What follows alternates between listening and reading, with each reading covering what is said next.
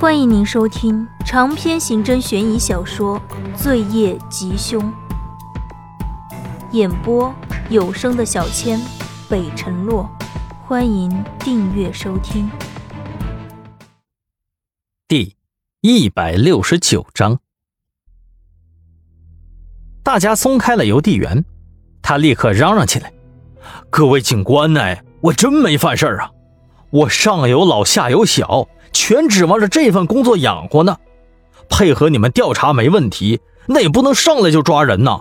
回头我工作丢了，我咋活呀？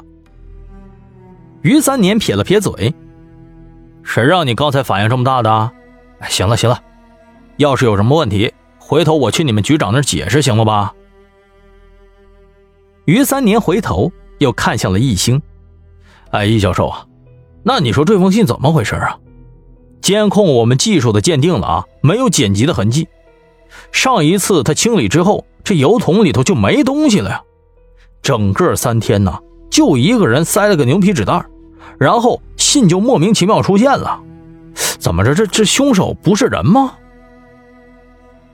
易星想了想，说道：“嗯，我觉着唯一的可能就是啊，这信是跟着牛皮纸袋一起进来的呗。”于三年挠了挠他那正亮的头，一脸困惑。不能吧？那大爷是良民呐，街里街坊的都认识，还是老国企的退休干部呢。李明耀和于三年对视了一眼，也开口说道：“对啊，一星，确实是这样的。那老大爷没有犯罪动机，一向表现良好，还为城市做出了杰出贡献呢。”嗯，我想见见他，可以吗？于三年点了点头，转身走了。没过一会儿，他就带了一个老头回来了。哎，易教授，你看，这位就是周处长，你看这这是不是？易星礼貌的笑了笑，问道：“哈，周处长，别来无恙啊？”老头愣住了，皱着眉头上下打量。仔细搜索记忆之后，确定没见过一星啊。他奇怪的问道：“这位小同志，咱们没见过吧？”“啊，是吗？哦，那可能是我记错了。您太像我父亲的一位故交了。那个，您能说一下那天寄信的事吗？”“哦，小同志啊。”在花城可不能乱喊人呐，这是忌讳。说起来呀，嗨，我都这把老骨头了，手机也不会用，快递也不会叫，我就寻思着呀，写一幅字，琢磨给老部下寄过去，这才买了牛皮纸信封和邮票，封好了，给邮了进去了。你说本来是件好事，怎么没想到弄得这么麻烦呢？听我那个老部下说，他现在都没收到我的字儿呢。啊，周处长啊，这也正常，毕竟这平邮不挂号的信，偶尔也可能是会丢的。啊，不过这个不是我们关注的重点呢。您仔细回忆一下，那天有没有看到什么可疑的人呢？这位小同志，话虽然这么说，但是换做谁丢东西都不乐意，不是吗？我老头心里头就是觉着不高兴，想着我们年轻的时候啊，全都靠着这些玩意儿给家里头保平安呢。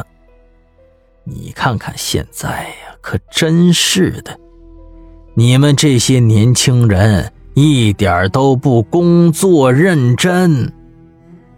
老头子说着，还白了纹身的邮递员一眼。大爷，大爷，大爷，咱们说正事吧。一星开口打断了他。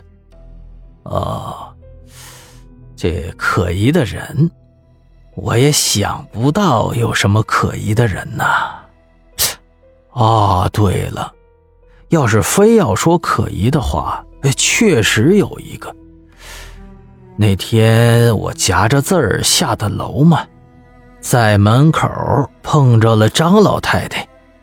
这两天呢，她也不知道去哪儿了，跳广场舞都没遇着。我就寻思跟她唠一唠啊。结果我俩正说着话呢，一个戴着帽子的年轻人骑着车子把我给撞了，我的东西都掉地上了。他那个穿着呀，跟我们年轻时候要去参加舞会似的，大风衣、高礼帽，还扎了个粉色的蝴蝶结。他倒是也挺客气，一直给我道歉，还帮我捡信。我一看他也不像是故意的，就让他走了。